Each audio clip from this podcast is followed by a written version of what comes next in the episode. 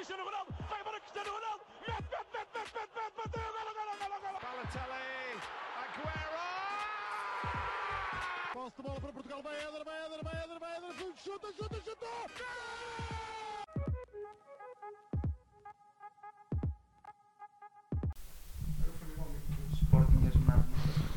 Sabes que eu tenho um ótimo sentido de ritmo, Rodrigo. Levei do Monte Preto. Caríssimos, take 2 deste belo episódio. Então. Pronto, peço desculpa. Eh, agora calma que é para não aparecerem as mães à princesa. Certíssimo. Olá, sejam muito bem-vindos a mais um episódio do Podcast Hispanenca. O meu nome é João Blanco, estou acompanhado do habitual João Gil e do antigo habitual Rodrigo Canhoto. E este episódio é capaz de ser bastante improvisado, porque em primeiro lugar temos cá o Rodrigo, que decidiu, vá, renascer dos- das cinzas, tipo Fênix, que também é mais ou menos as cores da camisola da Roma que ele está a utilizar. Para além disso, estamos a gravar presencialmente, portanto não via Skype, mais uma razão de ser improvisado devido a este fundo meio estranho. E também não temos tema de episódio. Ah, e o Rocha também só não está aqui devido a umas merecidas férias na Costa Vicentina durante uma semaninha. E já, pai, há dois episódios andava por França, portanto isto é um espetáculo. Mas, ah, não temos tema. E estamos a gravar às 11h47 de domingo, dia em que o Porto levou 3 secos do Rio Ave. Certo, mas levou 3 secos. Não, 3 secos, ele levou 3 golos. Pronto, está bem. Pronto, está bem, sim. 3 secos do Rio Ave. Ah, e no dia anterior o Sporting levou 2 secos. Agora, pronto. Do Chaves, jogo em que estes dois meninos foram ver à minha custa. Portanto, gostaria de vos perguntar e passo-vos a bola. Quão bom foi experienciar essa, essa experiência? Faça a redundância ao vivo, não é? Bem, olá a todos. Eh, já tinha saudades de vir cá. eh, francamente. Não, tinha saudades, tinha. Eh, é sempre bom voltar aqui a uma casa onde fui muito feliz. mas, mas o Blanco não disse, mas ontem também eh, houve o 3-0 do Benfica frente ao Boa Vista, com o gol de Morado, dois do capitão João Mário. Nunca pensei dizer isto, mas é verdade. E podia ter sido um hat-trick. Eh, mas boa. Este Benfica está tá num bom ritmo. Em relação ao, ao- ao Sporting, para mim não foi uma novidade. Eu, na época 19-20, eh, antes de os estádios fecharem por causa do Covid, cheguei a ir a alguns jogos, também à pala do, do Blanco, cheguei a ir a alguns jogos. ahm, e era uma época desastrosa do Sporting, ali a transição Kaiser Silas, eh, se não me engano, acabaste de ter sido. Não sei qual é que foi primeiro. Não, ainda tivemos ali. Houve o Lionel Pontes. ali um Tiago Fernandes e um Lionel Pontes. Não, isso eu não apanhei o Tiago Fernandes, nunca o apanhei no estádio. Foram só 3 jogos, também que havia para apanhar. Mas apanhei o Silas, por exemplo. Lembro perfeitamente do jogo dos três penaltis do, do Coates. Uh, depois no, no jogo a seguir, exatamente contra o Rio Ave, perdem por 2-0, acho, para a taça da Liga. Eu estava lá, portanto, este, este 2-0 uh, frente aos Chaves não é um resultado estranho para mim. Um, Está-me a preocupar um bocado o ambiente em Alvalade, sou sincero, porque começa a haver já muito barulhinho, as pessoas já não estão com o clube que é algo que o Ruben Amorim eh, disse muito na conferência depois, uh, de antevisão ao jogo com o Desportivo de Chaves, eh, que ah, o clube tem de estar unido, os adeptos também, e isso não se está a ver, porque o, aquilo que se via as pessoas a ir embora era tudo a mandar bocas, claro, se calhar o Amorim não as ouviu, mas de agora mete o Slimani, ou isso corre mal, foram tipos de bocas que, que ouvimos. Ah, agora o Sporting está com um grave problema de profundidade de plantel. Ah, mas é o que é. Agora este Alexandro Popoulos vai, vai salvar isto tudo. Andropoulos, é isso. Olá a todos, boa noite. Uh, pronto, como o Blanco já disse, foi a, minha, foi a minha estreia, neste caso, ao contrário do Rodrigo. Uh, foi a minha estreia em Alvalade e que estreia de sonho. Uh, que estreia de sonho. Vou lá, basicamente só tinha ido à luz, até hoje, de estádios, e ao estádio do Jamor também, mas principalmente à luz. Vou a Alvalade e vejo o Desportivo das Aves a dar dois checos. Agora sim, Desportivo de Chaves. Ganharam uma taça, mas calma. Pois é, também contra o Sporting. Mas pronto, deram 2-0. Uh, gostei do que vi. Eh, eu e o Rodrigo estávamos lá, verdade, merecíamos um Oscar, estávamos lá eh, infiltrados no meio de, de muitos adeptos do Sporting, que penso que todos eles acharam no final que nós éramos do Sporting. Eh, portanto, bom trabalho, Rodrigo. Mas pronto, agora falando mais a sério. Eh, o jogo foi totalmente diferente nas duas partes. Na primeira parte, o Sporting claramente melhor. Podia ter marcado, não marcou. Acontece, é futebol. Na segunda parte, o Desportivo das Chaves eh, dominou. Ou não sei se dominou, mas foi bastante melhor. E ganhou com justiça na pelo que fez na segunda parte. Eh, o Rodrigo já esteve aí a falar um bocadinho do que foi o ambiente no estádio. e que eu posso concordar plenamente. Uh, via-se que os adeptos uh, ali a partir de- dos 45 minutos, logo no início da segunda parte, uh, já, já assobiava muitas vezes a equipa. Quando nas substituições então e quando os gajos saiu, nós só assobiámos que é para não desconfiarem. Mas foi, foi basicamente isso. Uh, um ambiente terrível. Eu até notei por acaso que o cântico, um dos cânticos principais do Sporting da, da época passada, que é o É Dia de Jogo, uh, o speaker começa a cantar se não, se não me se não falho. Ok. Pronto, o speaker do Sporting que eu não conheço, mas pelos vistos chama-se Botas. Uh, começa a, can- começa pronto, a, a colocar no, no início da, da segunda parte. Os adeptos começam a cantar, ele, ele desliga a gravação e os adeptos basicamente calam-se. Ele tem de voltar a pôr a gravação para que os adeptos continuem a cantar e mesmo assim, quando ele volta a tirar, eh, acabou-se. Portanto, nota-se um, um clima de tensão, de discórdia no, no Sporting. Eh, por mim, quanto mais tempo isto acontecer, melhor. Mas, mas pronto, pelo bem do futebol português, era bom que o Sporting eh, melhorasse. Pelo bem do Benfica, não. Agora, agora tenho umas coisinhas a dizer. Vai lá, vai lá ver. Tran- Tranquilo, não é por aí. Isto depois corta-se. Ah, boa pergunta. What's up? Oh puta, o dizer assim. Bem, regressando. Portanto, ouvimos aqui dois cavalheiros, digamos assim, apoiantes do Sport de Lisboa e Benfica, a mandar umas respostas pescadas sobre o Sporting. Eu durante muitos anos, antes de vir aí o Ruben Amorim no cavalo branco e a última bolacha do pacote que custou 15 milhões, eu ouvia, era necessário um, era necessário um Sporting forte ao futebol português, era necessário uma terceira frente. Eu ouvi durante muito tempo, agora ouço que a crise do Sporting demora muito tempo, o máximo tempo possível. Pronto, está bem, é isso que eu gosto de ouvir. Epá, quanto ao jogo, epá, é- não jogamos nada à bola. Tipo, o que, é que há aqui para dizer?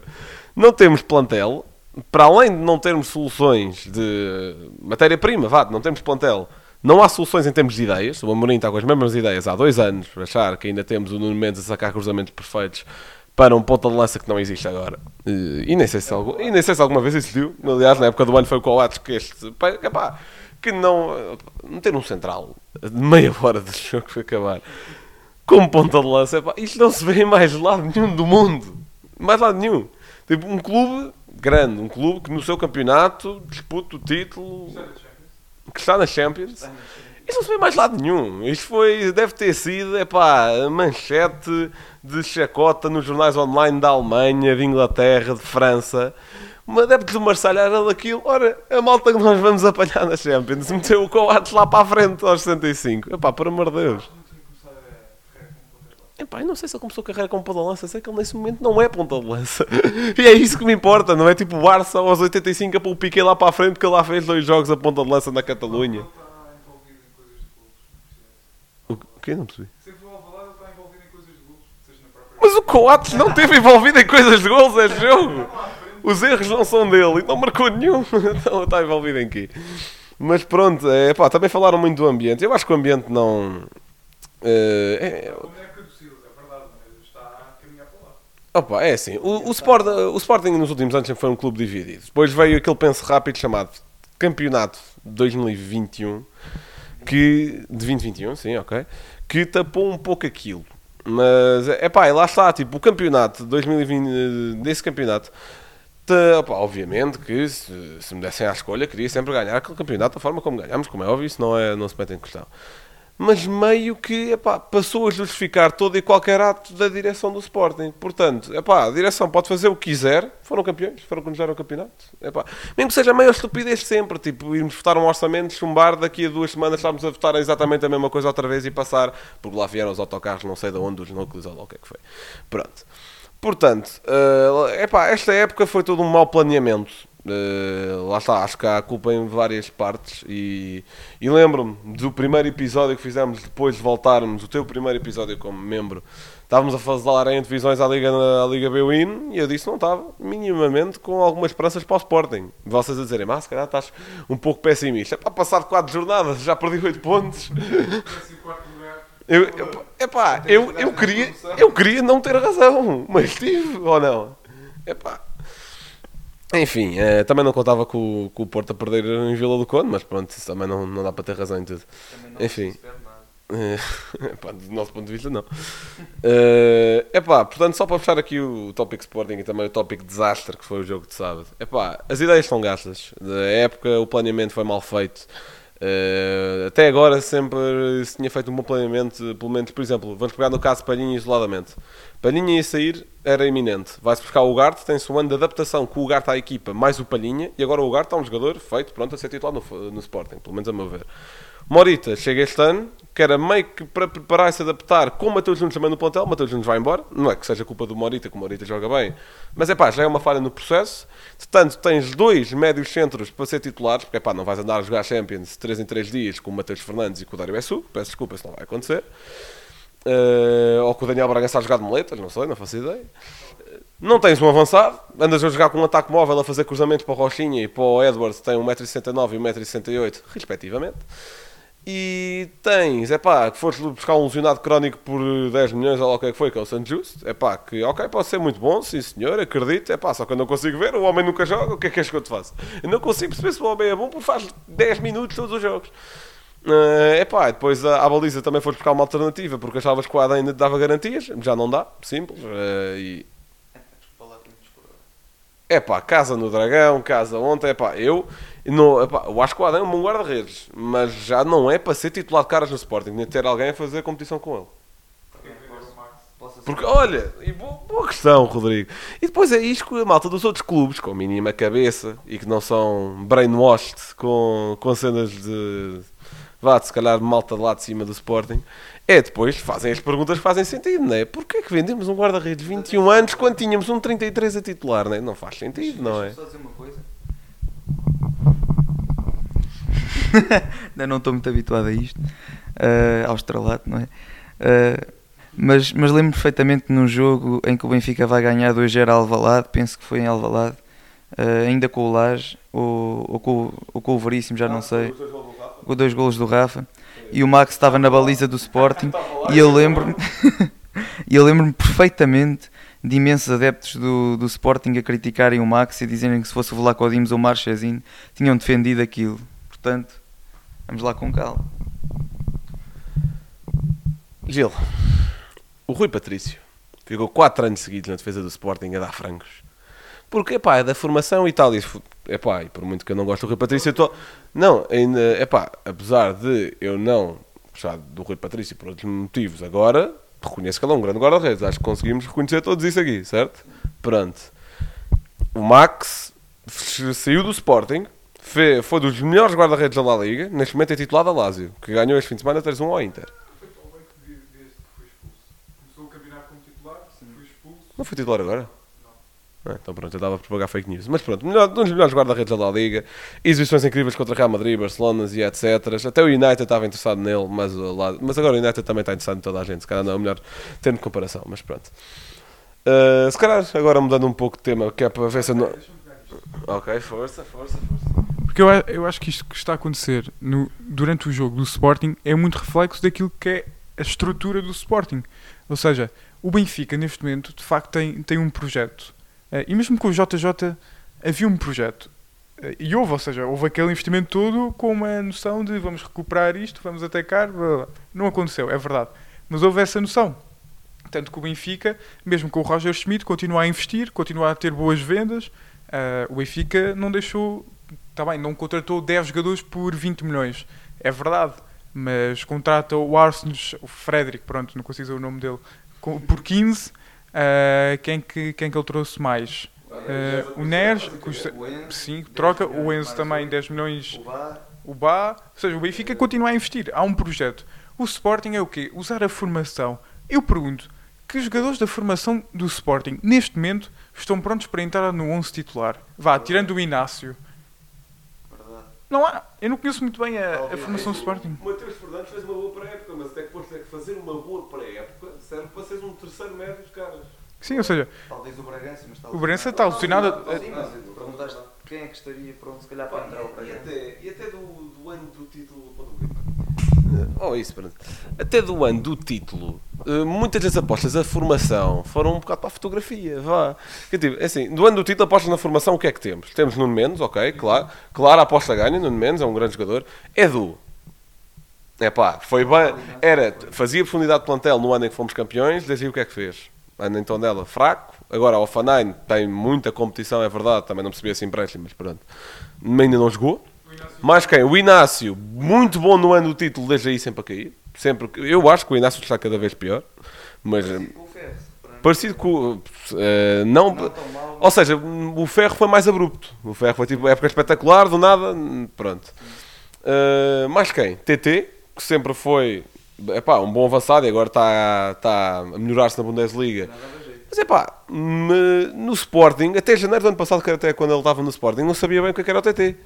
Ou era extremo, mas lá era mediano, mas a ponta de lança também não servia, porque não vinha muito em apoio. Então afinal era o quê? Não encaixava bem no modelo de jogo. Portanto, o que é que tinha- tínhamos mais quem? Da formação do Sporting que foi campeão? O Max, que lá está, suplente. O Matheus Nunes vai da formação do Sporting, é do Ericeirense. Portanto, coisas assim. Pronto, não temos assim muito, se calhar estamos a esquecer de algum. Pronto, mas assim, a aposta clara e ganha. Ao Palhinha, ok, claro, o Palhinha, que ainda assim era para ser despachado no ano em que fomos campeões. Diz alguma coisa, o João Mário não é desde a primeira passagem? Sim, mas estava a falar da aposta agora. Pronto, não, sim, mas o João Mário foi formado no Sporting para o bem e para o mal. Hum, pronto, portanto, uma aposta clara ganha Nuno Mendes, pá, possivelmente no futuro ganha Tiago Tomás. E no imediato, o Gonçalo Inácio? Pá, no imediato não sei, no imediato se calhar o ano passado. Sim, no imediato não. Ou vá até janeiro do ano passado. Sim, no imediato e Portanto, agora, lá está, por, por exemplo, gostamos muito da aposta na formação, mas também há timings, não é? Lançar, Rodri lançar Rodrigo Ribeiro com 17 anos, quando estamos a perder 2 já com os Chaves, ok que ele, não tinha, ele também não tinha mais nada. Ele olha para o banco e tem. E tem. No caso, no tópico avançado, a culpa é dele porque ele não quer ne- nenhum outro. Mas em termos de profundidade de plantel, o resto é culpa do planeamento que vem acima, que é o Viana, diretor desportivo. Mas ele sempre disse que queria contexto Certo, mas há uma coisa. Mano, mas uma coisa, é tipo, ele neste momento, se fores somar a quantidade de jogadores que treinam na equipa A do Sporting, ele tem um bom. Ou seja, tem um, tem um bom número. Só quem é que faz número? São gajos que epá, ainda não estão prontos para ser lançados às feras, a meu ver. Comparando com o Benfica, o Benfica tem 31 jogadores neste momento, vá. Uh, não vou contar com. É verdade, uh, tens lá Meite, Tarab, Weigl, que em princípio vão sair. Mas se tu comparares um 2-11 de Benfica e Sporting, o, o segundo 11 de Benfica é capaz de fazer frente ao primeiro 11 de Sporting. Porque, eh, neste momento, o Benfica parece que, mesmo olhando para o Porto, foi a única equipa em Portugal que se preparou para jogar 3 em 3 dias para aquilo que vai, que vai acontecer. Porque o Benfica, de facto, neste momento tem muita qualidade. Muito rapidamente. Flaco Dimos, Altan Leite, ótimo. O Dimos, se calhar, vai fazer todos os jogos na época. Vamos ver. Grimaldo, Ristich, ainda vamos ver o Ristich. Otamendi, eh, João Vitor, Lucas Veríssimo, Morato, António Silva, o Vertonghen vai sair, o Vertonghen deve sair. Mas, portanto, Gilberto Ibá, Gilberto Ibá, uh, Aursenes Florentino, Enzo, Enzo- vamos ver o Weigl. Paulo Bernardo, tens Paulo Bernardo, tens o Paulo Bernardo, tens o, exatamente. Uh, na frente, é- exato, falta um, falta um extremo. Tens David Neres, João Mário, o Diego Moreira, Rafa, não percebo como é que apostam, não apostam mais no Diego Moreira. vamos ver. Ele agora na segunda divisão foi expulso contra o Académico. Agora isto é polémico, eu até preciso disso para dizer. O Diego Moreira foi o melhor jogador do Benfica na Youth League. O Henrique Araújo também lá teve. É pá, mas o Ricardo jogou a final, não quem foi? Diego Moreira tem 17 anos. Pá, para mim foi o melhor jogador do Benfica na Youth League.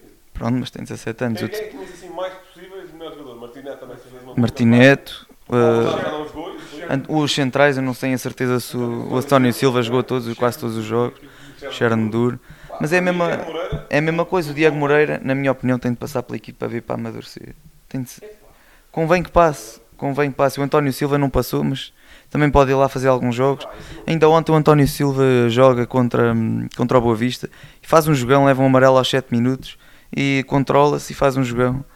Uh, pronto, se calhar também não é um jogão, mas faz um, um jogo competente uh, e não compromete, muito pelo contrário. Portanto, uh, mesmo assim eu defendo, deve passar pela equipa B alguns jogos, deve fazer mais jogos para, para ganhar experiência. Pá, logo, logo nesta equipa B do Benfica que empata com tudo o que vê.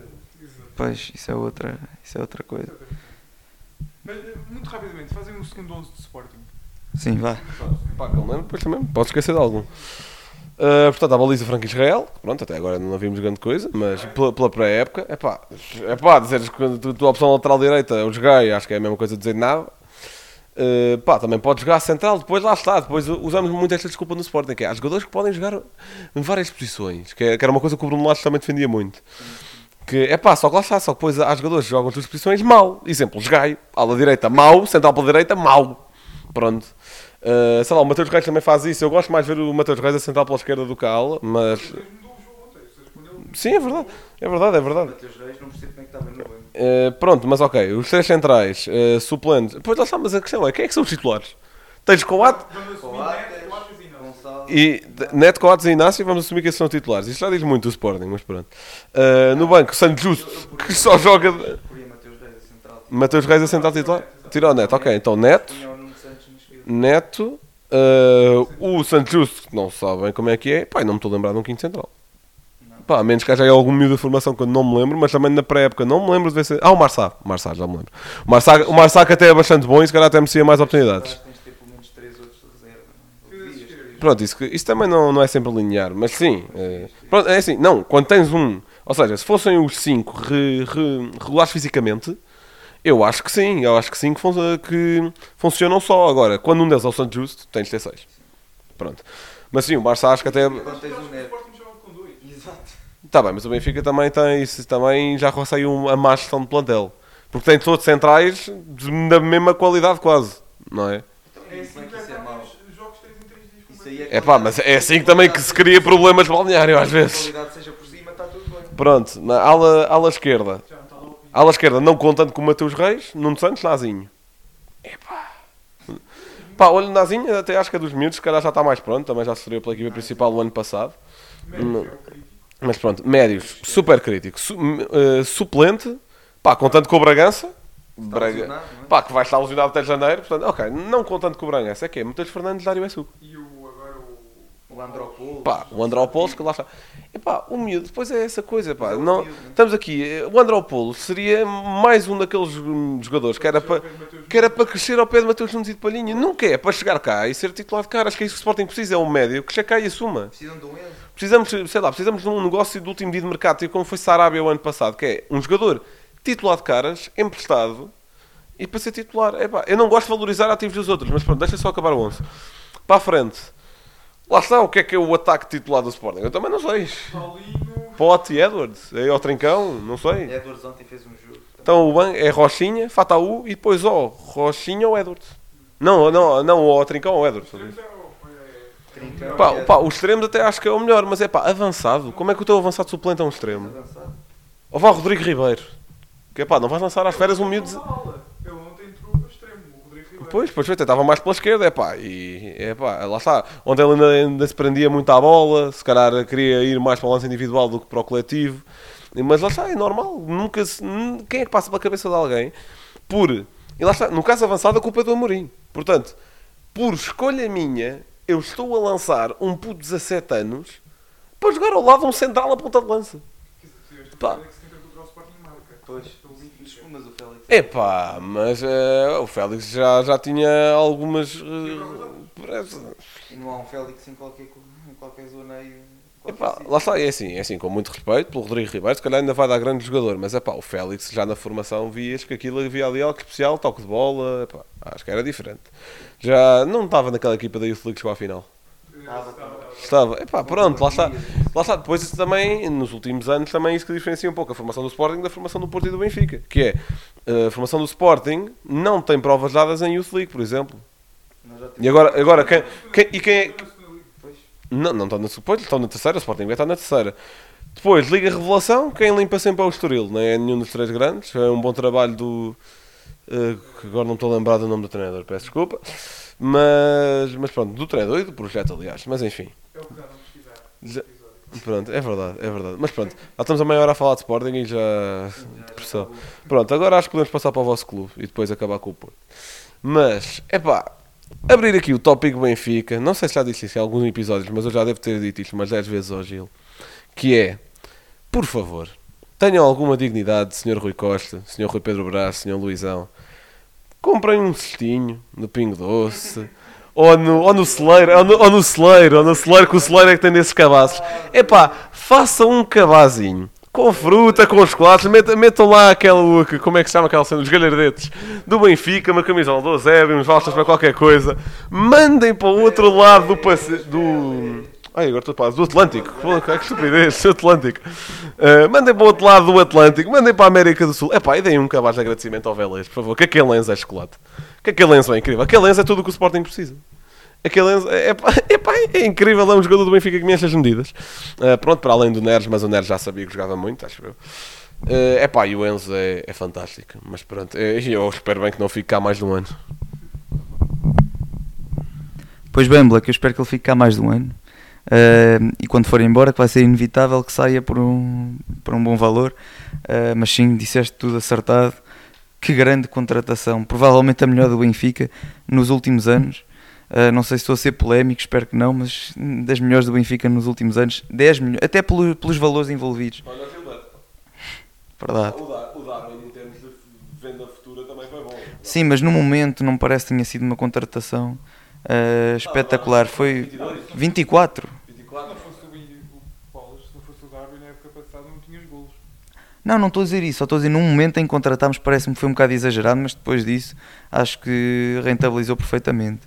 Uh, mas pronto, o Enzo, pelos valores 10 milhões, mais 8 de objetivos, foi um. Nem, nem foi pela cláusula de rescisão, uh, os 20 milhões, e pronto, foi, foi espetacular.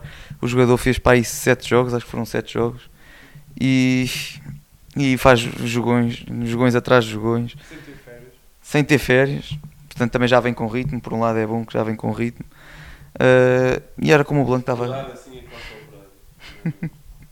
era como o Blanco estava a dizer, agora o Vélez ainda está na, nos quartos, acho que vai jogar com o Flamengo, não é? Nas meias finais da, da Libertadores, portanto, os benfiquistas é para torcer pelo Vélez.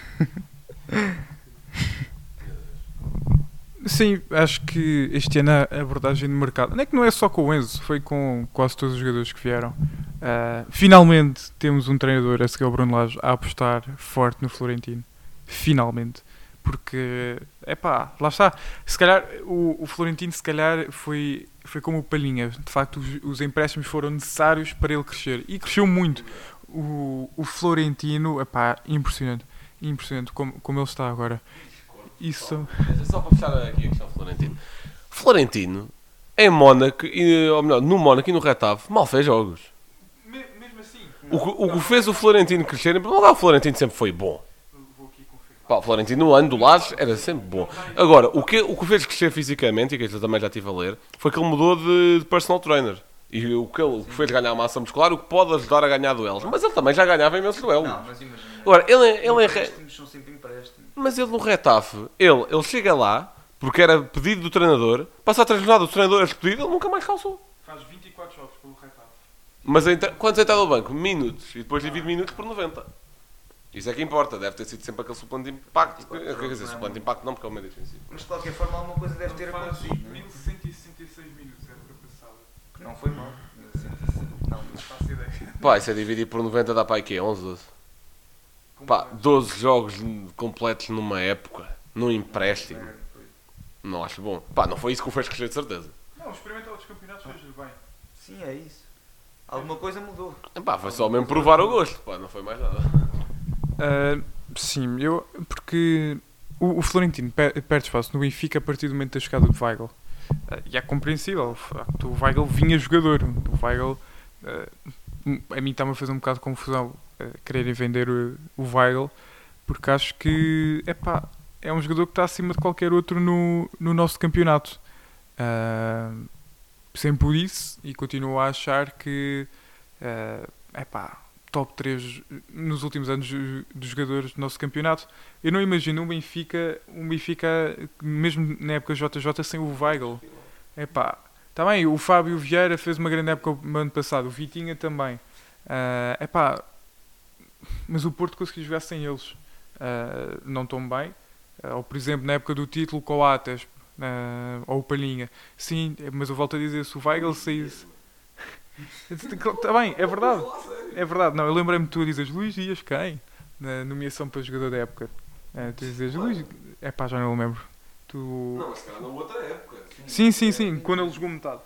Quando ele jogou metade. Sim, não achei que. Mas o, o Benfica, o Benfica sem o Weigl não conseguia jogar. E notou-se quando jogava um Meite. Epá, o que era aquilo? Desculpa lá, estás-me aqui a falar do Meite. Acho que é mau demais. O Meite é como jogar com menos um. Não admito. Não é preciso ser o não Weigl. admito o discurso do meio tempo, pá.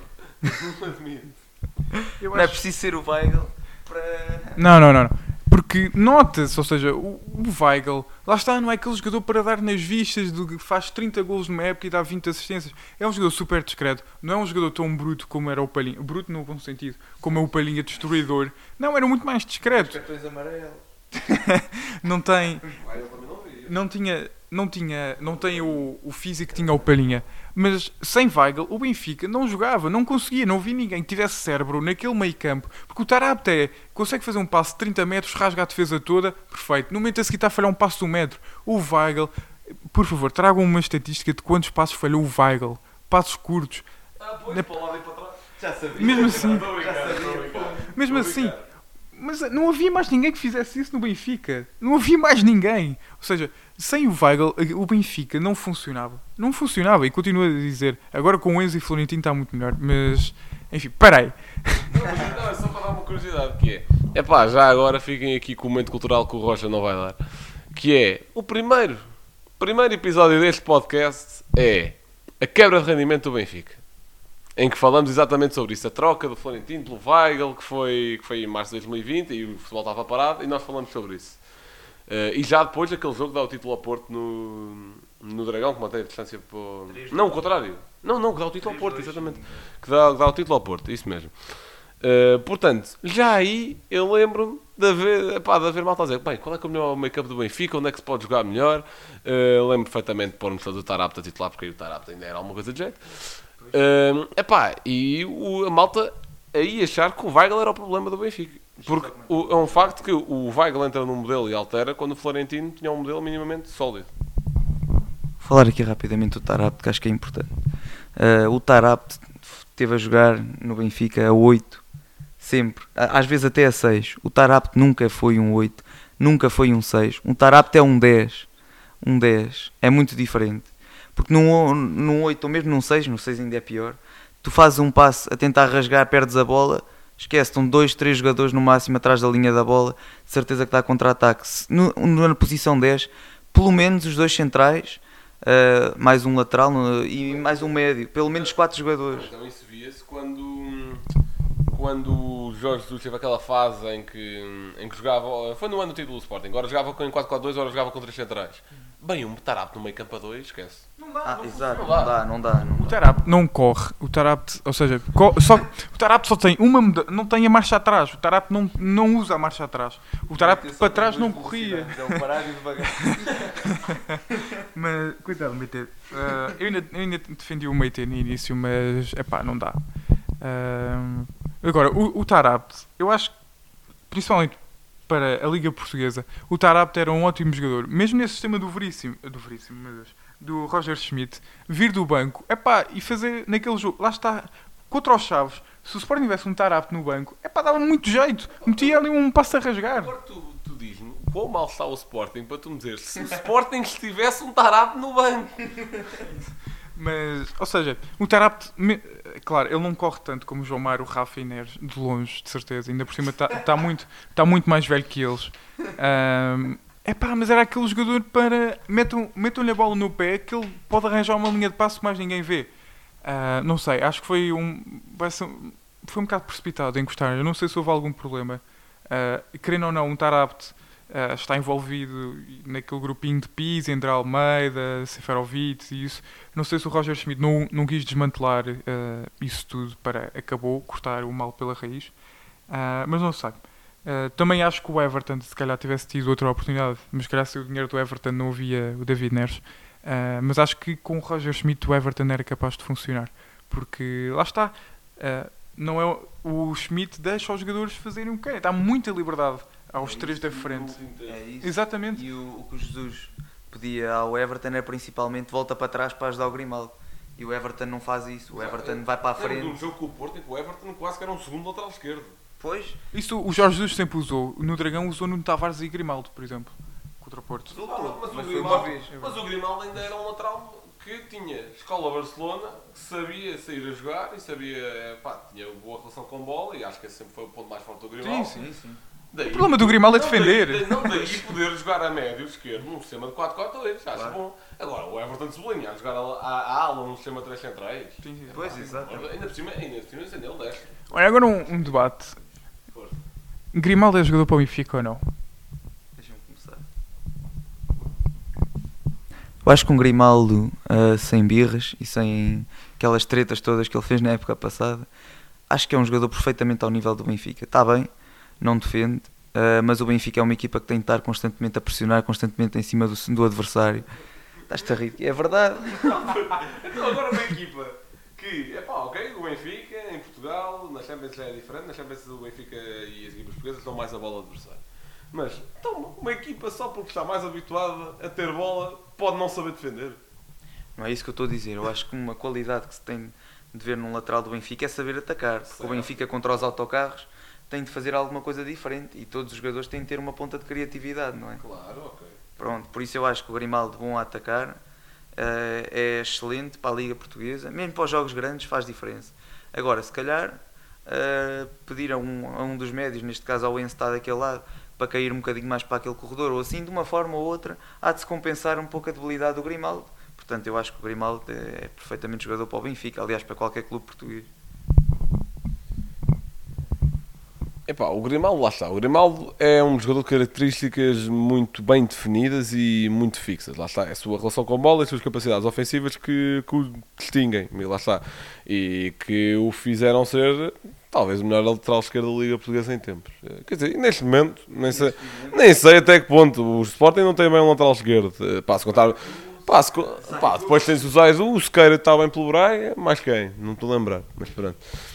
Hum, lá está, mas eh, em sistemas de 4-4-2 em que, eh, e não só, mas eh, em que há dois centrais, dois laterais em cada lado, ou seja, um titular e um suplente, eu acho que é bom cada lateral ter características diferentes. Não é o mesmo lateral com as mesmas características. Por exemplo, vai Gilberto, acho uma ótima dupla. Vá mais tecnicista, Gilberto se calhar mais aqueles jogadores da garra que o, que não o faz mais defensivo, que o Gilberto até acho que ataca melhor do que defende, pelo menos isso sou, isso sou eu. Uh, pá, lá está, se o Grimaldo é um jogador que de características mais técnicas e de mais ofensivas e mais exploração do espaço, e de melhores cruzamentos, melhores bolas paradas, blá blá blá.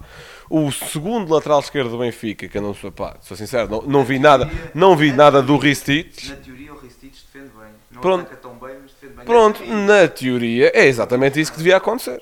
Que é o Ristich ser um jogador assim, se calhar mais de carga, mais de duelo, mais de impacto e defender.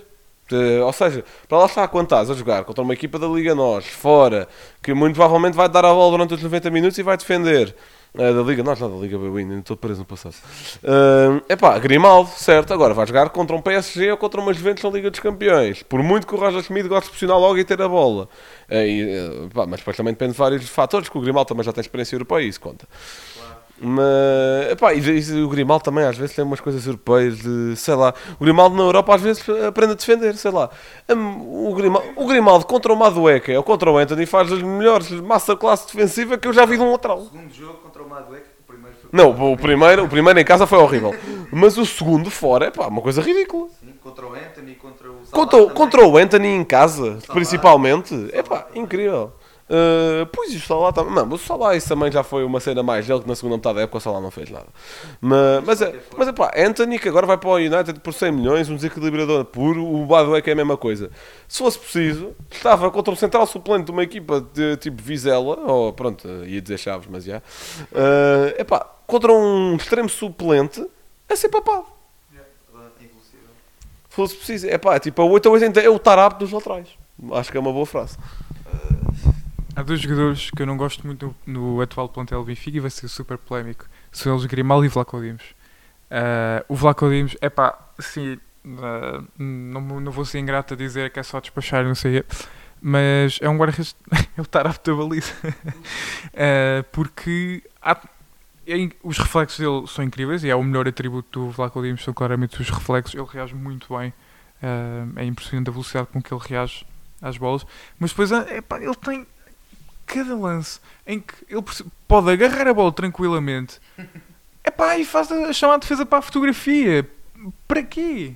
Ou seja, eh, isso muitas vezes cria um problema sobre o Benfica, porque depois há cantos e o Vlaco Dimos é mau a sair dos postos. É mau. Principalmente a questão do timing é má do Vlaco Dimos. Uh, e por isso é que eu digo muitas vezes, se houver uma boa proposta pelo Benfica, eh, pelo Benfica, pelo, pelo, pelo Vlaco Dimos. É pá, vendam. Eu aceito 15 milhões pelo Vlaco Dimos, tranquilamente. Não seria um escândalo. Porque, é pá, sei lá, o PSG não ia pedir 15 milhões pelo Navas, acho eu. Agora redes ah, suplente. Oh, Sim, Mas... o Navas ia bater em mortes para a Liga Portuguesa, tipo Casinha. Já tivemos o Júlio César. Tu tiveste o Casinha na tua Liga primeiro, é não vai a cabeça do Júlio César. Não, de falar os casos foi o Júlio César. Uh, o Grimaldo é o outro que me faz um bocado de confusão. Um, porque lá está, no ponto de vista ofensivo, muito bom. E é isso que vocês disseram. No momento está a parar o Anthony, no momento a seguir está, está a ser fintado por. Eh, pá, com todo o respeito, por um jogador do Marítimo. Vá, o Marítimo está em último neste momento, por isso usei o Marítimo como exemplo. Uh, porque não percebo, não percebo. Sinceramente, não percebo. E se o Grimaldo, e foi o que aconteceu nos últimos dois anos, que tinha o Vertonghen que apesar de toda a sua experiência, a velocidade já não estava lá. É pá, se não me engano, 75% dos gols do Benfica são sofridos pelo lado esquerdo. É sempre por lá. Porque o Grimaldo, depois é uma coisa que me irrita nele. Ele, para voltar, vem a andar. Ele vem a andar. Não percebo. Ele gasta a energia toda a ir para a frente e depois vem a andar para trás. Ah, e isso enerva-me. É pá, enerva, genuinamente enerva-me muito. E por isso lá está. O Grimaldo é outro. Vamos ver se ele renova, como é que vai ser. Mas acho que é um jogador, lá, eh, como disse, ou há uma boa proposta, pá, vendo 20 milhões, eu sei de 20 milhões pelo Grimaldo. Deixa-me só falar no Grimaldo mais uma vez. Uh, pá, concordo com o que tu disseste que ele volta a andar e pronto, não, não defende bem. Pronto, mas uh, acho que mesmo assim as qualidades ofensivas dele sobrepõem-se acho que é um atributo neste momento para o Benfica. Uh, é mais, são mais importantes as coisas boas dele do que as coisas uh, menos boas. É um jogador que pode fazer diferença. Num livro, mete lá a bola. Sim, por exemplo. Vlaco Dimos, uh, concordo na parte em que se viessem 15 milhões eu vendia, desde que viesse um guarda-redes no mínimo igual, no mínimo. mas eu acho que o Vlaco Dimos é perfeitamente fiável, está bem, não sai sempre bem a, aos cruzamentos, não sai assim tão bem a cobrir os espaços e é uma coisa que ele poderia já ter melhorado, verdade. Uh, entre os postos, para mim, é o melhor guarda-redes de longe na liga uh, a atuar. E é isso aí, no final de tudo, é o mais importante de um guarda-redes: é a capacidade de defender uh, o que vai à baliza. Claro, me sai muito mal, tem de melhorar. Se ele melhorar isso, acho que se torna o melhor guarda-redes da liga. Blanco, não sei. O que tu queres dizer? Então, agora também não posso falar do Vlacodimos, olha isto. Epá, é assim, o Vlacodimos Acho que é um bom guarda-redes. Pronto. É um, é um, é um bom guarda-redes. Não é de longe um guarda-redes completo. É, é, assim, lá está. É, é, é, pronto, é assim, é uma, é uma conversa que pronto, eu e o Gil temos tido nos últimos tempos que é. Isto também por causa do Paulinho, que é um avançado, que, que, que, que preferencialmente, ou vá, aquela característica de não posso faltar um avançado, marcar, certo? Um central, saber defender, um médio, isso, o médio já é diferente porque é uma zona do meio campo que. Ou não, uma zona do campo que lá está, podes pedir no médio muitas coisas. Pronto, acho que já é diferente, mas pronto, vá. ter boa relação com bola. Acho que como qualquer médio, mesmo que seja o Palhinha ou alguém mais destrutivo, tem que ter uma boa relação com bola. Um guarda-redes, defender. Pá, o Vlaco Dimos faz isso. Sim. Dentro dos postos, Vlaco Dimos, concordo com isso, caralho. Hum, é dos, dos melhores dos últimos anos da Liga. Ok, o Diogo Costa também, e o Marchezinho também era muito bom nisso. Mas, é pá, defende. E lá está, daí, tipo, sair com os pés é mau, mas isso também só é preciso em alguns modelos de jogo. Pronto, não é? Não- Por exemplo, tens lá o lance em que ele pode tocar para o lado e o que é que ele faz? Bum, despacha a bola para a frente. Pronto, mas, mas, mas isso, né- mas isso, isso se calhar nem é tanto, não tem tanto a ver com técnica, isso se calhar tem a ver mais com leitura de jogo. É má. Então é má. É má. Pronto, ok, é má. Lá está, eu preferencialmente quero um guarda-redes que seja completo. Mas, a ter de escolher, quero um gajo que sabe defender. A questão é que o Vlaco Dimos, é pá, a sair da baliza não sabe defender. Não? Não sabe. E é por isso que, e, e lá está, o Vlaco Dimos, eu acho que ele só ainda é de caras titular do Benfica porque nunca teve forte concorrência. A concorrência, a concorrência dele foi o Elton Leite, que ainda assim lhe roubou a titularidade durante os últimos 12 jogos da primeira época de Jesus. Mas não, só, só me passar da bola. É que. Epá, é possível. Eu acho que. Não, é possível. Não, é assim. É assim, o Elton Leite.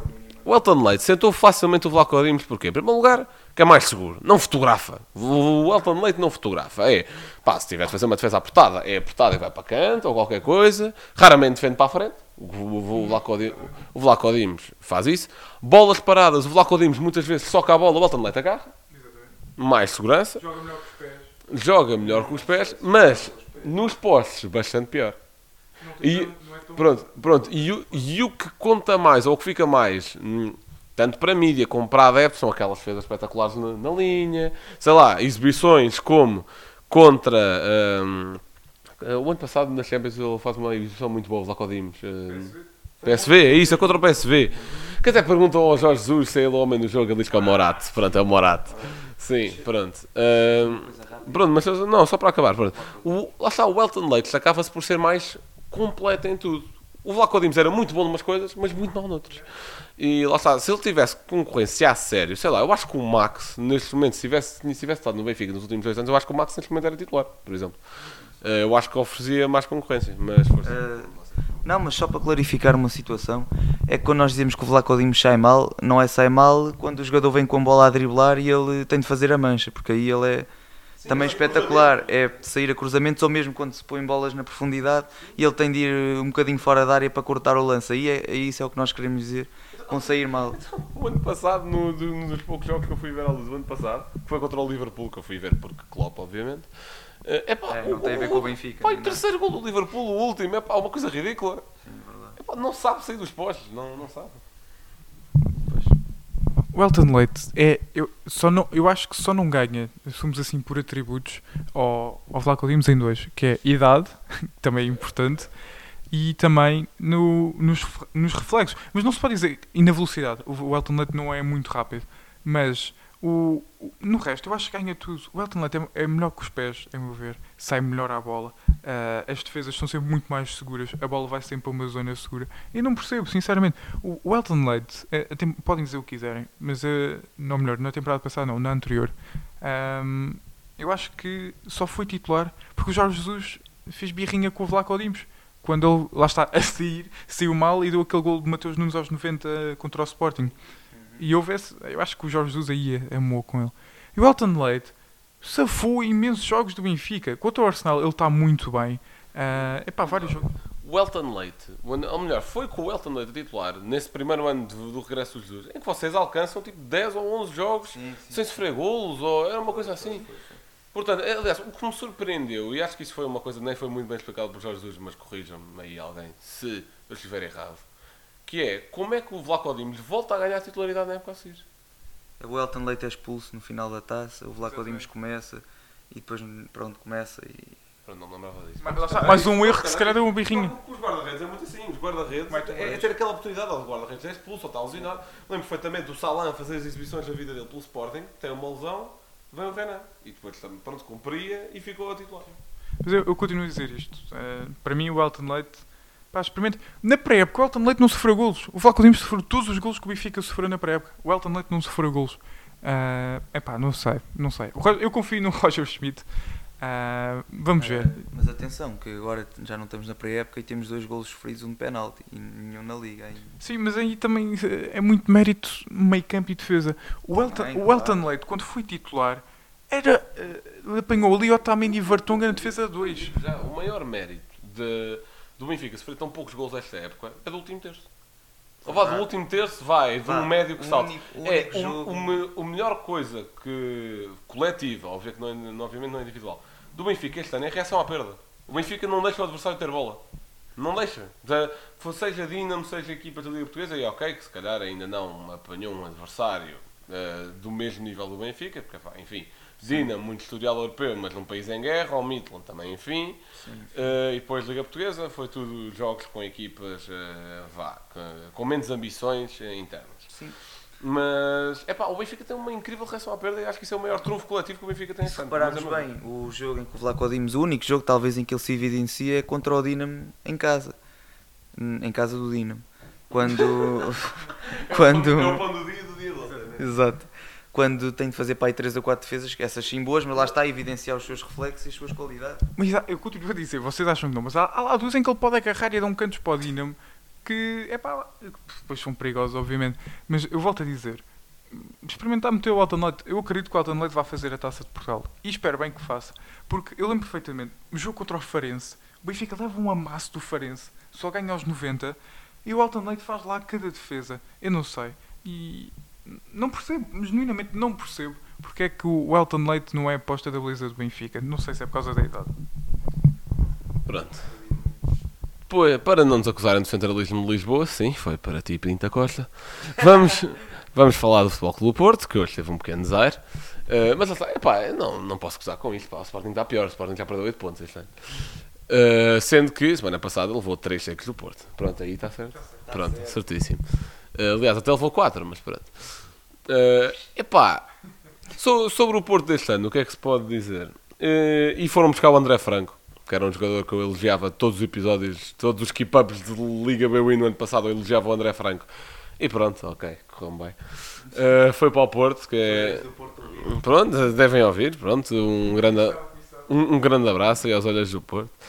É epá, lá está, o Porto tem um plantel mais fraco o ano passado, acho que isso, acho que isso se pode dizer.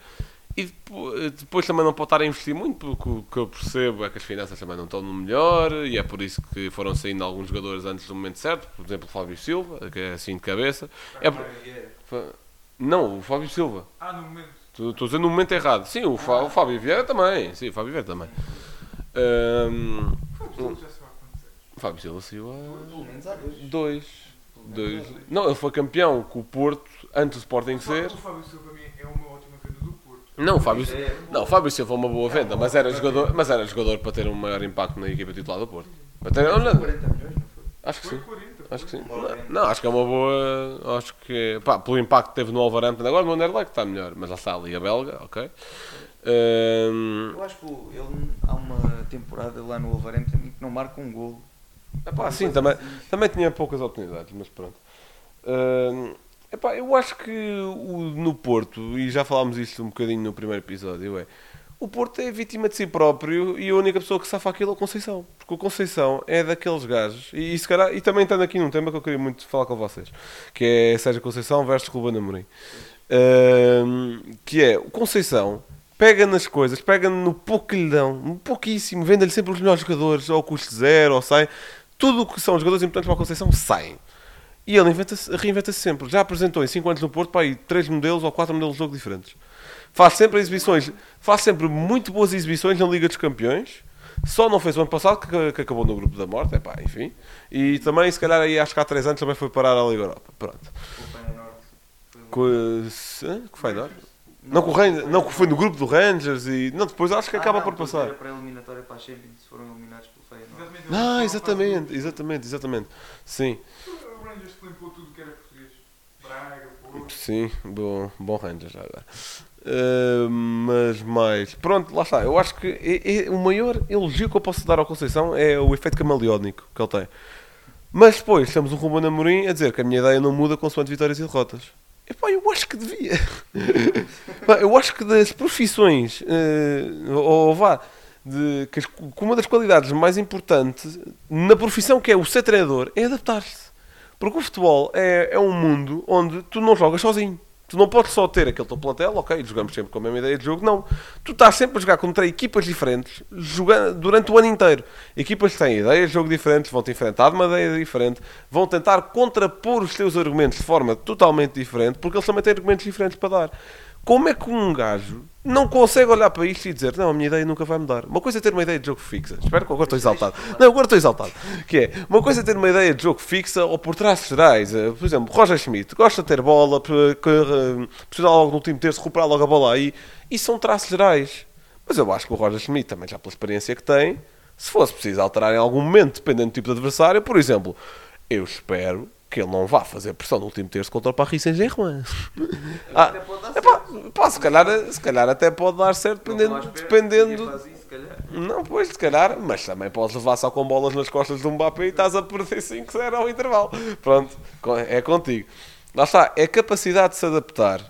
Eu pensava que depois do desar do Ajax, o Amorim tinha aprendido a lição, porque ele, ele adaptou-se, ele mudou o modelo de jogo, de jogo do Sporting e o modelo do jogo do Sporting é diferente do que era no ano do, do campeonato, certo? Mas é pá, parece que tem ideia, agora está preso a ideias que já eram pré-concebidas no ano do campeonato, mas algumas ficaram-se a desenvolver, outras não. Tipo, sei lá.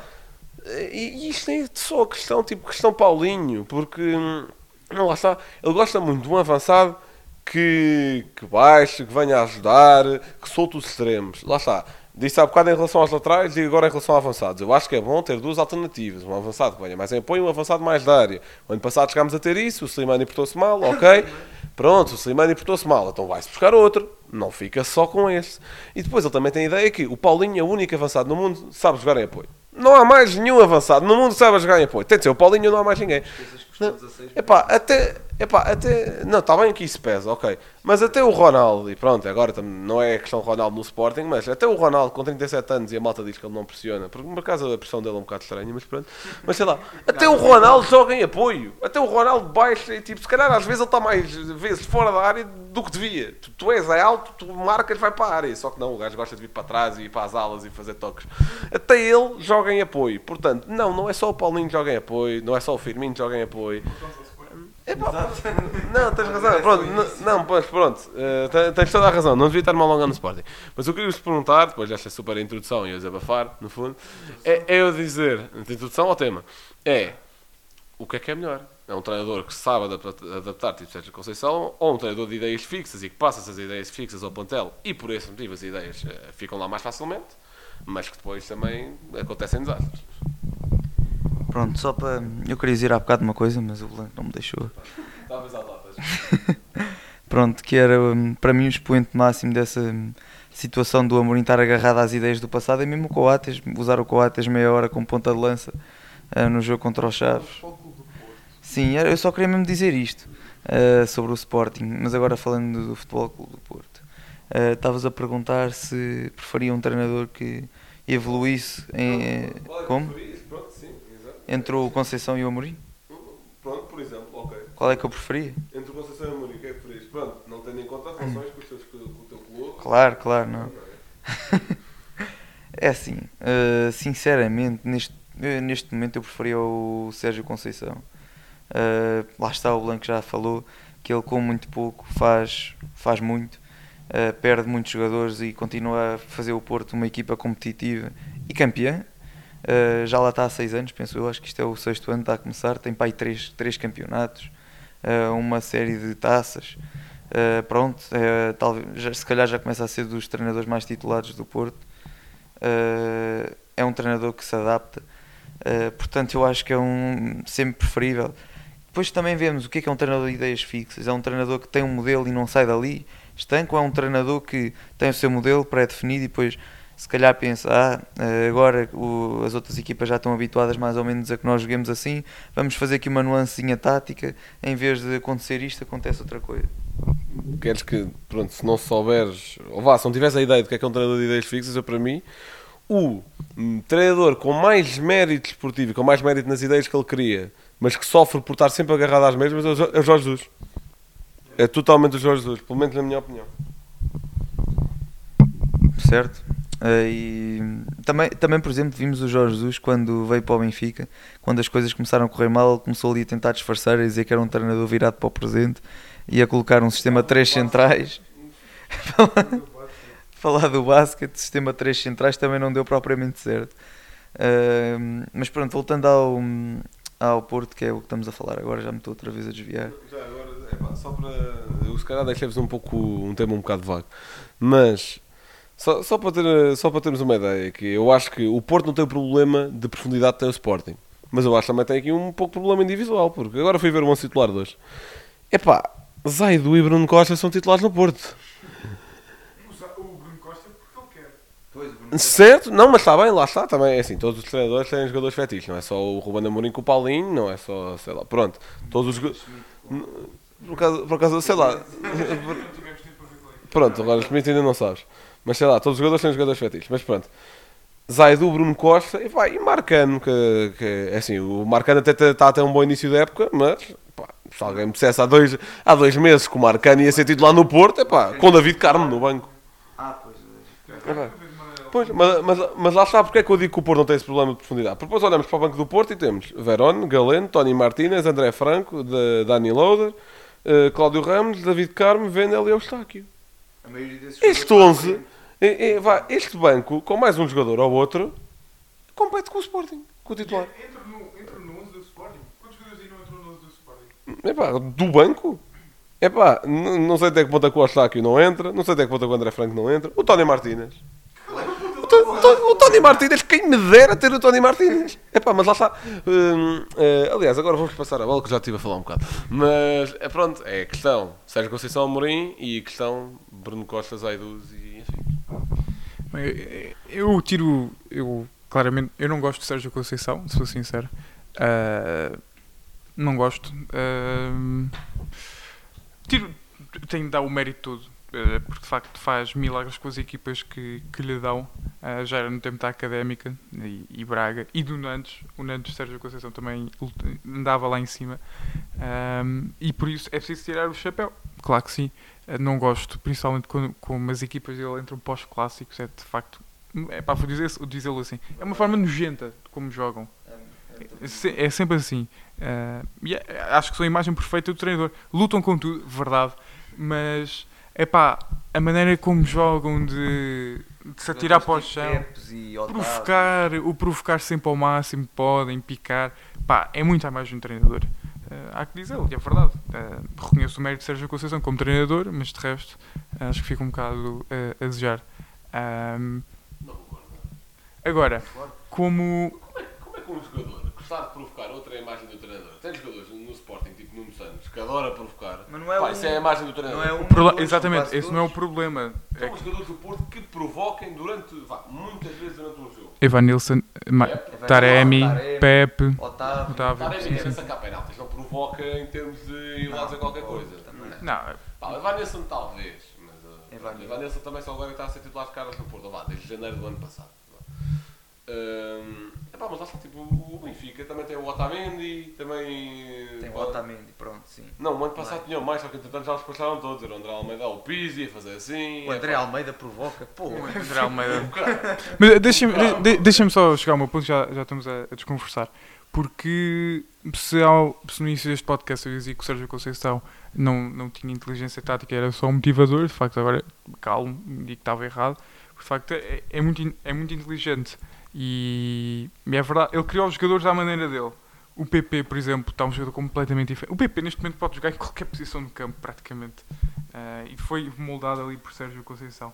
Uh, tiro o chapéu ao Sérgio Conceição, que é um treinador que não tem medo de meter jogadores no banco. Quando é preciso, mete-os no banco. Quando é preciso, volta a metê-los no 11. Um, e é impressionante a gestão que ele tem de, de balneário. Foram raros os jogadores que tiveram conflitos com, com o Sérgio Conceição, ou se- que, que se soubesse publicamente. Não, É. a única- a única coisa que eu me lembro é tipo jogadores que não queriam renovar, mas isso Sim, são sim, sim, conflitos. Isso são pronto, jogadores afastados que não querem Como é que em renovar. 6 anos não há um conflito com, com o treinador? Não, não, Nakajima, ou não? Na Mas caixa. acho que foi uma questão. Ou o Felipe Anderson, se calhar o Felipe Não, Anderson. Filipe Anderson. Ah, isso foi mais a irmã dele que veio a público dizer. Mas o Sérgio Conceição tem-se tirar muito o mérito porque Lá está, tiram tudo, tudo o que é bom jogador, sai. Ele não consegue trabalhar com bons jogadores mais de duas épocas. Se calhar Alex Telles, Alex Telles foi aqui com ele. Se calhar foi o que teve mais tempo com, com ele. Não, O Militão, o Militão foi para aí uma época ou duas. O Felipe também foi pouquíssimo Luís Dias tempo. é modo muito bom. Meia Luís época. Dias jogador feito meia época.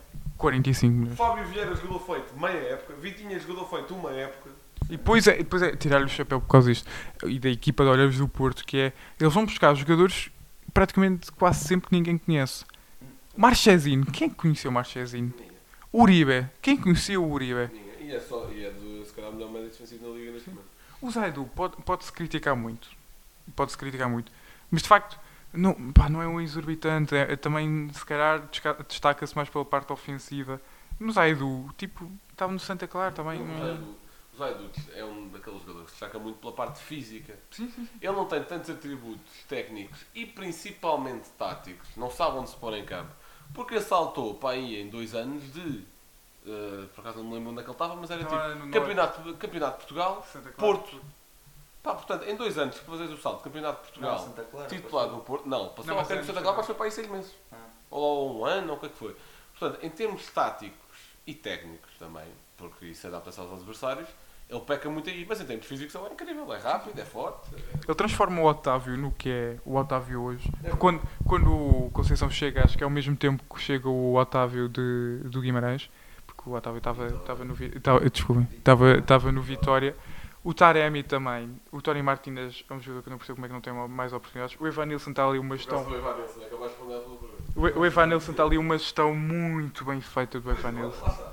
Taremi e Vanessa Tony Martínez. Qual deixa não titular no Sporting? Eu acho que todos. Pá, deixa lá o Sporting, pá. Não, como de pressão aqui. Mas são tudo jogadores que muitas vezes. Pronto, o Taremi estava apontado ao. acho que até teve ao Benfica. Ao Benfica e ao, ao Sporting teve certeza. O Evanilson estava no Fluminense, mas ninguém falava muito dele. Ah, o Eustáquio, pronto, também foi. foi muito bem. O Verón também foi muito bem, muito bem sacado. Depois esta também aposta que se calhar muitas vezes as pessoas não se esquecem, mas o Conceição aposta na formação. João Mário, eh, Vitinha, Fábio Vieira, Diogo Costa, e onde haver mais, é onde haver mais. Eu é que não- o Dani Loader, eh, querendo ou não, é da formação, passou alguns anos. Não, não, com a equipa do Porto há 10 anos. Pronto, eu sei, mas passou, passou pelas camadas jovens do Porto, também é literal. O Francisco Conceição, ele agora também subiu o, o Rodrigo. Ah, vamos ver. Eu acho que há muito mérito para Sérgio Conceição. Ah, a conferência de imprensa de hoje dele, tiro- tiro-lhe o chapéu. Também acho que há ali muita coisa para conseguir agarrar os adeptos. Aquilo dele dizer, ah, hoje não merecia o lugar de treinador do Porto. Mas é, tiro o chapéu, porque se calhar foi o único treinador que alguma vez disse isto cá em Portugal. Onde é que o Jorge Jesus diria isto, por exemplo? Não, o Jorge Jesus diria. "Ah, a culpa não é minha nem dos, meus jogadores, a culpa é do Covid e do vírus. O Ruben, Am- o Ruben. Amorim diria algo do género de ah, quando depois tivermos uma vitória vai passar tudo a correr bem. Ah, o Roger Schmidt, pronto, dizia I, I think, I think. E... Mas- não sei, o Roger Schmidt. É, é, é, ele diz Olha, I think. Ele diz assim. O Roger Schmidt não podemos estar aqui a dizer nada que ele não teve nenhum problema. Sim, sim, sim, não. Uma o Conceição, depois, lá está, hum, depois tem muitos problemas no banco, se calhar. Quantos vermelhos é que ele já tem? Esta época tem 4 amarelos em 5 jogos. Não, mas olha que eu acho que um dos principais fatores que levou ao campeonato do Porto no ano passado foi a mudança de posição do Sérgio Conceição no, no banco. No ano passado vejo muito poucos problemas disciplinares do Sérgio Conceição. Sim, eu, eu acho que sim. Eh, não sei. Depois toda, tudo aquilo que ele faz de manter o grupo e unir o grupo à frente dos adeptos também, também é bom. Ah, não sei, tá, tá- é um treinador muito bom. Ah, se as equipas grandes não tivessem todas cheias neste momento com bons treinadores, era um treinador suficiente. Por exemplo, para um Tottenham. Já vi um Sérgio Conceição no Tottenham, por exemplo, a trabalhar. Ele é muito Itália. Um Alásio, voltar para Alásio agora como treinador. Ah, vai para a Inter, Conceição. Eu gosto da Inter, vai para a Inter. Ah, mete ali o Lukaku a trabalhar. Ah, mas não sei, acho que está na altura do Conceição, se ele quiser, claro, ah, dar o salto. E estou curioso, quem é que o Porto traria para, para substituir? Se calhar, Talvez um Abel Ferreira. Era muito bem Ou um sacado. Abel Ferreira ou um... Pá, o Luís Castro já tem história com o Porto, não sei até que ponto. E correu mal. Mas um Abel Ferreira acharia muito bem sacado. Que ele que ele está a ser também candidato a presidente, ou lá o que é que se fala. O André Vilas Boas? Não, mas o Vilas Boas já não vai, acho que já não vai ter um grande trabalho. Eu acho que ele não vai ter mais nenhum grande trabalho como treinador, que é uma pena, porque ele é muito bom. Acho que um grande problema no Porto, e acho que muita gente não quer admitir, também Pinto da Costa. No sentido das transferências. Eu acho que ele está em contos ainda. Ele não mudou o chip para euros. Porque Luís Dias, 45 milhões, eh, tirando o Fábio Silva. Mas, é pá. Não, mas atenção, Vitinha e Fábio Silva cláusula são bem Vitinha- vendidos na altura. Se o Vitinha estivesse no Benfica, tinha cláusula de 100 milhões. Quase certeza. É assim, obviamente, o Luís Dias é pouco. Para o jogador que ele foi, foi, foi pouco. Mas eu acho que o principal não é o valor das vendas, é o timing. Pá, vendeu o melhor jogador da época em janeiro. É pá. Vi- Vitinha e Fábio Vieira, pá, pelo menos Fábio Vieira que não começou a época a titular, estava perfeitamente a fazer mais uma época cá. Vitinha se calhar já seria diferente, que, foi que estava a discutir para ser o melhor jogador do campeonato, blá blá blá. eh, é pá, acho que era- Não, e nota-se, está a titular num PSG de Messi, Neymar e Mbappé. Sim, pronto, certo. Mas acho que Fábio Vieira acho que era capaz de ficar cá mais tempo.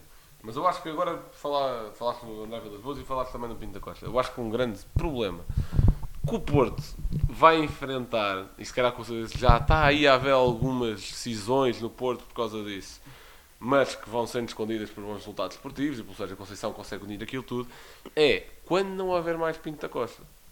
Que é, pronto, obviamente não estamos aqui a desejar mal a ninguém, mas alguma vez, eh, pronto, o senhor há de falecer, não é? E vai, deixar, e vai deixar de ser presidente do Porto, consequentemente, acho eu.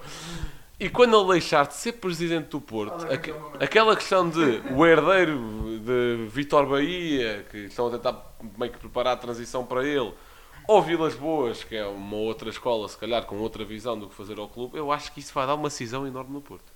Ah, sim.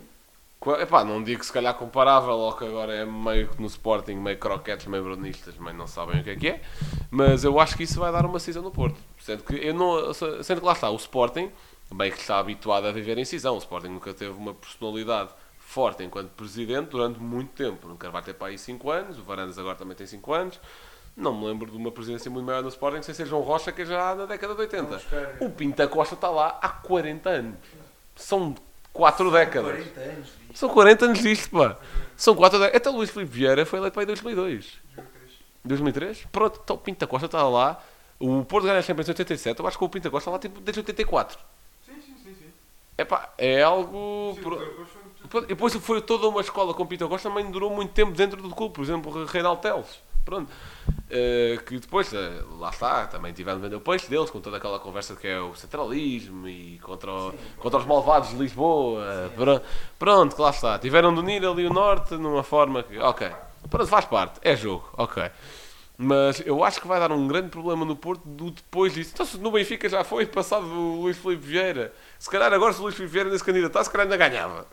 Que eu acho que é uma coisa que eu acho que isso ainda aconteceria no Benfica. E o Luís Filipe Vieira teve lá Luís Filipe Vieira- 18 anos, ou, ou 19, ou o que seja. O Luís Filipe Vieira foi preso. E o Pinto da Costa não devia estar preso também. Olha, pois, Olha tanto devia como está lá ainda no sítio em que está, não é? E não vai sair. né? Não, não há de sair de lá vivo. Não, não vai ser preso, de certeza. Ainda querem dizer alguma coisa sobre o Porto? Não, acho que depois, lá está, a abordagem do mercado também é se tirar o chapéu ao Porto, ah, porque André, André Franco muito bem, o regresso do Galeno também super inteligente, o Tony Martinez também, e impressionante. Lá está, outra gestão de- ah, que eu já falei, a gestão de egos. O Tony Martinez seria titular em qualquer equipa em Portugal, se calhar. Hum, Acho não eu. se no Benfica neste momento. No Benfica está, neste momento não. Neste momento Sim. Gonçalo Ramos, Henrique. Mas Luz Sporting, o Sporting era. Martins é melhor que Henrique Araújo neste momento. Ah, não, claro, é, é. Não, sim. não. O Henrique Araújo tem, tem-se de apostar nele. O Henrique Araújo tem, tem-se de apostar nele. Ah, mas é o que é, olhem. E acho que isto também já está a ficar longo, portanto acho que podemos aqui assim entrar nas. Ui. Que é, que é pá, nós estamos a falar de três grandes, depois não, não quero que nos venham acusar de coisas que é isto. Agora vamos abrir aqui um espaço que é para destacar jogadores, treinadores, o que queiram, o que queiram que não sejam dos três grandes. Portanto, vamos aqui tirar isso. Opa, e Braga, se quiserem destacar, mas pronto, também. O, Bra- o Braga é sempre aquela equipa, não sabe onde é que se há de meter, que é. Pronto, se calhar ainda não está no, no nível do passado recente dos três grandes, pá, mas também não se pode pôr ao nível de- dos outros, né? O Braga tem sido constante a nível europeu e a nível interno há muito tempo. Mas, olha, um projeto que eu quero destacar muito é o Estoril. Ah, Que tá- que tá- e o Portimonense também, esses dois. Uh, por motivos diferentes. O Estoril está a dar um bom- uma boa continuidade ao projeto que já vinha desde que foram campeões da segunda Liga. Não sei se te lembras, mas eu no primeiro episódio. Já te falaste do Estoril, é o verdade. para mim ia ser revelação, revelação e que ia ser. Pá, Já nem me lembro quem é que disse. Eu falei- Tu falaste do Vitória Guimarães. Ah, do Vitória. Uh, Eu pois. falei no Estoril e acho que não está. Não tá, Não está a desapontar. Não, o, o Vitória até anda a jogar minimamente. Onde é que ele Mas. deu? Deu 3 a quem agora? O Estoril. Não Estoril ou Passos. Mas, lá- mas o Passos também está fraquinho. Forma. não, lá está. Estoril, que lá está, como tudo corre bem ao meu clube, é o próximo adversário. Estoril está a ter uma, um bom início de época. Com o Nelson Veríssimo, que sempre foi um treinador competente. Pronto, eh, se calhar não era treinador para uma equipa que quisesse ser campeã porque não é um futebol muito ofensivo. Só substituiu, ele, quando teve no Benfica, só substituiu treinadores que depois tenham sido despedidos. Não Sim. conseguia fazer muito mais. Sim, é injusto. Não. Estamos a avaliar o trabalho dele. Não, ou seja, não, acho que dá para avaliar o trabalho do Veríssimo agora nesta última passagem, que ainda teve lá algum um bom bocado. Pronto, mas a questão é, o futebol dele, o modelo de jogo dele não é para a equipa que queira ser O campeã. Veríssimo chega lá com a equipa em baixo e sem os jogadores dele. Certo, não é contratou verdade. ninguém. Ele chega lá com os jogadores herdados. Epá, e mas o modelo- emocional- Opa, mas o modelo de jogo do Nelson Veríssimo é transições. É pá, o Benfica não pode ser uma equipa que joga em Ah, transições. não, mas agora, se calhar, se ele tivesse outros jogadores e outras ideias e tempo para preparar, se calhar não era esse o modelo de jogo que implementava. Ele chegou ali e viu que os jogadores é que tinha, o que é que podia fazer e percebeu, ok, se calhar este modelo é o melhor. E realmente eu digo, é o melhor modelo naquela Sim, altura. naquela do altura, é. Pronto, é treina- Só para dizer, é um treinador muito competente. Também política de transferências. Gonçalo Esteves por empréstimo. Também foram buscar o Benfica Tiago Gouveia. Pronto. Há um máximo de, de jogadores emprestados. Ah, não tem emprestados. Tiago Gouveia está. Ah, o Pedro Alva está lá mesmo. Ok. Que jogador. Uh, Estou-me a tentar lembrar assim mais jogadores de destaque no Estoril. Mas lá está, é assim, se não nos lembramos muito de jogadores de destaque é porque o coletivo funciona bem. Portanto, lá está. Boa, boa, boa, boa, boa. Pá, e o Portimonense que, epá, eu não sei bem o que achar do Paulo Sérgio. Paulo Sérgio acho que é capaz de ser o treinador. Não, não é um bocado, porque lá, lá está. Uh, tirando Sérgio Conceição. Não. Pegar, qualquer coisa. tirando Sérgio Conceição, acho que é o treinador de Primeira Liga que está no clube há mais tempo. Porque o Paulo Sérgio já está lá há 3 anos. Salvou o Portimonense de uma descida, eh, que pá, eles estavam mal, já não me lembro quem tinha sido o antigo treinador. Mas estavam. Ah, era o. António Folha. Não, não, exatamente, o António Folha. Que, pá, que era horrível em termos de Portimonense. Uh, foi para lá o, o Paulo Sérgio, se for nessa primeira época. Depois a época seguir foi horrível. Epá, e o ano para. depois tiveram aquela ótima época que eram carregados pelo Beto. Depois o, depois o ano passado, Musa. fracos. ao- Não, Musa, Boa Vista. Musa de Boa Vista. Estou aqui a ver. Pronto, ti- tiveram uma época que eram carregados pelo Beto e pelo Ailton Boa Morte também jogava muito. E depois o ano passado o Nakajima estava lá emprestado. eh, pronto, esse regresso.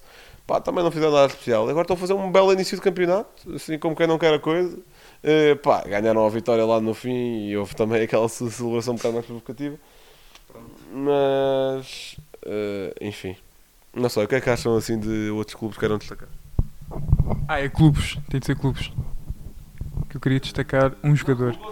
Queria destacar um jogador que é, ahm, é muito importante e que quando ele estava no Famalicão e quando saiu muita gente se questionou porquê, porque era uma peça fundamental naquele primeiro Fama, no Famalicão quando sobe, que é o Guga. Ah, porque o Guga vai para o Rio Ave, desce com o Rio Ave e era um jogador perfeitamente para ficar na primeira divisão. Um jogador, claro, formado no Benfica. Ah, e que exatamente, nunca percebi porque é que não teve mais oportunidades na, na equipa A, o Guga, porque era bom, lá está, é aquela, sempre aquela velha questão de ah, é muito baixinho. É muito baixinho, desceu com o Rio Ave, ficou na segunda liga, foi o melhor jogador da segunda liga, época passada, capitão do Rio Ave neste momento, e que faz a diferença quando está quando está em campo e quando, quando assume o jogo. E exemplo disso o jogo contra o Estoril, precisamente contra o Estoril, o, Rio Ave, o, o Estoril Rio Ave 2 igual, em que o Guga na primeira parte está meio apagado, na segunda decide assumir o jogo e o Rio Ave muda, muda o jogo. Eh, chega a estar até em vantagem por, por 2-1. É um jogador que acrescenta muito, eh, é um jogador que no final deste, de- desta época, se continuar assim, está pronto para dar o, o salto assim, para um Braga. Acho que encaixava muito bem no Braga o Guga. Ah, no Benfica, neste momento, acho que não, não tem espaço. Olha, no, eu não queria, mas no Sporting, o, o Guga ficava muito bem no Sporting. o Guga é um bom jogador, mas quando dizes que falta um Guga no Sporting, é pá. Calma, eu acho que o Guga vai, vai dar jogador, acho. Ele tem um problema eh, que logo no início eh, da carreira teve várias lesões graves, eh, mas está a dar a volta por cima. E acho que vai, vai dar jogador. Acho que se continuar assim, volto a dizer, não, não fica no, no, Bra- no Braga, no Rio Ave até ao final da época. Ah, é muito bom, é muito bom o Guga, a meu ver. Não, pronto, olha, já vou, vou destacar mais uma vez o Estoril, que fico-me aqui pelo Estoril. Uh, já tivemos aqui a falar do, do Estoril e pronto, não, não vou sair daqui. Para mim, equipa a sensação e continuar com o bom trabalho. Força Nelson Veríssimo. Pronto. eh, portanto, não sei se vocês têm a rúbrica. Tem, tem a rúbrica, portanto, eh, ok. Pá, eu não pesquisei muito para este facto, portanto vai de cabeça. Que é. Deixa eu começar, nós vamos partilhar aqui a informação. Então, Porque o está ali. pá. mas posso começar o facto? Posso dar o meu facto? Não, eu começo. Ah, é? Depois ele tem tempo para pesquisar enqu- enquanto Enquanto fichas tu dás o teu fato. Exatamente. Ah, está bem. Então, olha. Acho que já tinham saudades do Emplastro. Uh, esta rubrica já não vinha aqui há, há algum tempo. E venho aqui falar do jogador que passou pelo Sporting, uh, formado no Real Massamá. Não no Sporting. Estou a falar de Nani, que... Não, estou aqui a ver que desde 96 até 2003 teve no Real Massamá. Faz duas épocas nos júniores do Sporting e só vai equipar. Portanto, não conta para o critério UEFA de formação do Sporting. Ah, que passa no Manchester United, toda a gente se lembra dessa passagem, que é o Prime Nani no, no Man United, que em 2014-2015 é emprestado ao Sporting, acho que a gente ainda se lembra dessa passagem, e em 2015-2016 vai para o Fenerbahçe, não sei se vocês se lembravam disto, vai para o Fenerbahçe e depois vai para o Valência, que se calhar muita gente não se lembra, Nani passou pelo Valência, exatamente, vai a seguir emprestado pelo Valência para No United, no Sporting nos Estados Unidos. yeah, no Orlando. E depois, depois da Lazio vem para o Sporting, quando depois é despachado para o Orlando. E depois, na época passada, onde é que teve? No Veneza. É verdade. Se calhar muita gente também não se lembra desta passagem do Nani pelo Veneza. Faz 10 jogos apenas, dá uma assistência e agora está na Austrália. Melbourne City. Pronto, é pá, vocês planearam mal isto, porque o meu facto é curtíssimo. Que é basicamente. Não, que é basicamente. que é basicamente dizer que o Chaves conquistou a sua primeira vitória de sempre em Alvalade. E dá os parabéns por isso, porque apesar de não ser o melhor Sporting de sempre, é sempre o Sporting. E é um feito histórico. Portanto, parabéns aos Chaves. E neste momento eu ia passar já o microfone ao Gil, mas é para eu encher chouriços. Portanto, ah é? Então pronto, dá Roger. Não, já agora dar aqui também um, um comentário da semana, que nem é da semana, se calhar nem é do mês, que foi para aí há três, mas quem ama futebol claramente não ama o Benfica, não sei. O que é que tem a dizer sobre isso? Certíssimo, mas não. Certíssimo, quem ama o futebol ama o Benfica, mas não é esse o comentário que eu venho trazer aqui hoje, é de facto da semana, porque eu eh, não costumo falhar nestas coisas. Eh, e então foi, foi declarações do Roger Schmidt depois do jogo com o Boa Vista. Eh, ele diz, por causa do cartão amarelo, estava a protestar, a culpa foi minha, o árbitro tomou a decisão certa. Ponto final. Acho que isto. Acho que isto. Acho que isto aqui é uma novidade. Acho que isto aqui é uma novidade no futebol português. Eu nunca tinha ouvido ninguém dizer isto, sinceramente. Como é aquela do. A multa disse muito mais. Pronto, uh, Bel Ferreira, mas atualmente no futebol português, uh, de todo, nunca ouvimos o Sérgio Conceição, o Ruben Amorim não, tanto, não costuma levar tantos amarelos, mas Ah, mas quando o campeonato era expulso por tudo e por nada, pronto, mas o Roger Schmidt nota-se uma, um pensamento totalmente fora de- deste campeonato, deste burburinho todo. Ele chega ali, pede, assume a sua responsabilidade, não anda ali a dizer ah, o árbitro devia também ter dado amarelo a outro, um ou não merecia, ou não sei. Diz, diz. Volta um senhor ao Benfica depois Voltou um senhor ao Benfica completamente. Vamos lá ver até que- se, se isto não, não começa a correr bem, vamos lá ver o que é que acontece. Mas até agora não tenho nada a dizer. Perfeito. I think que ele está a fazer um excelente trabalho. E pronto, está bem. Uh, após uma hora e 23 minutos, estamos aqui no episódio mais improvisado da história do Espanha, que no fundo foi falado ali. E, não. Oh puto! Espero que o microfone não tenha captado. Mas, mas sim, já tivemos alguns convidados aqui em Rolas, mas gostamos deles bastante. Não é, não é por aí. Há malta que gosta mais de falar. Não. Sim, pronto, não é uma crítica, é isso. Acho que enroladores não é a palavra certa. É, é, des- é desenvolvedores. Pronto. Eh, mas lá está. Muito obrigado por terem ouvido. O que é que temos aí? Temos a newsletter semanal, temos a fantasy da Premier League. Nós não temos bem fazer nada, é, eh, é tipo é marketing sem termos fazer nada. Portanto, tentem também. Eh, e ajuda- ajudam-nos sempre.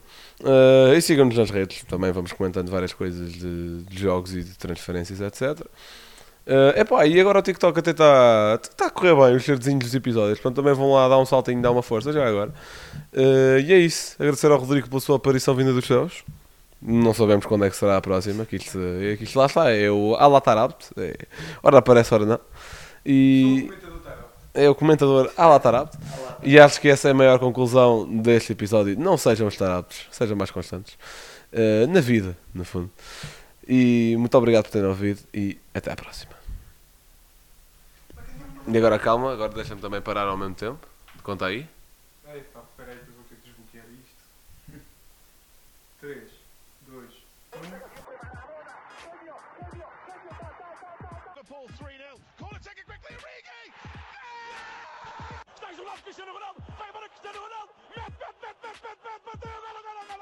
Balotelli, Aguero!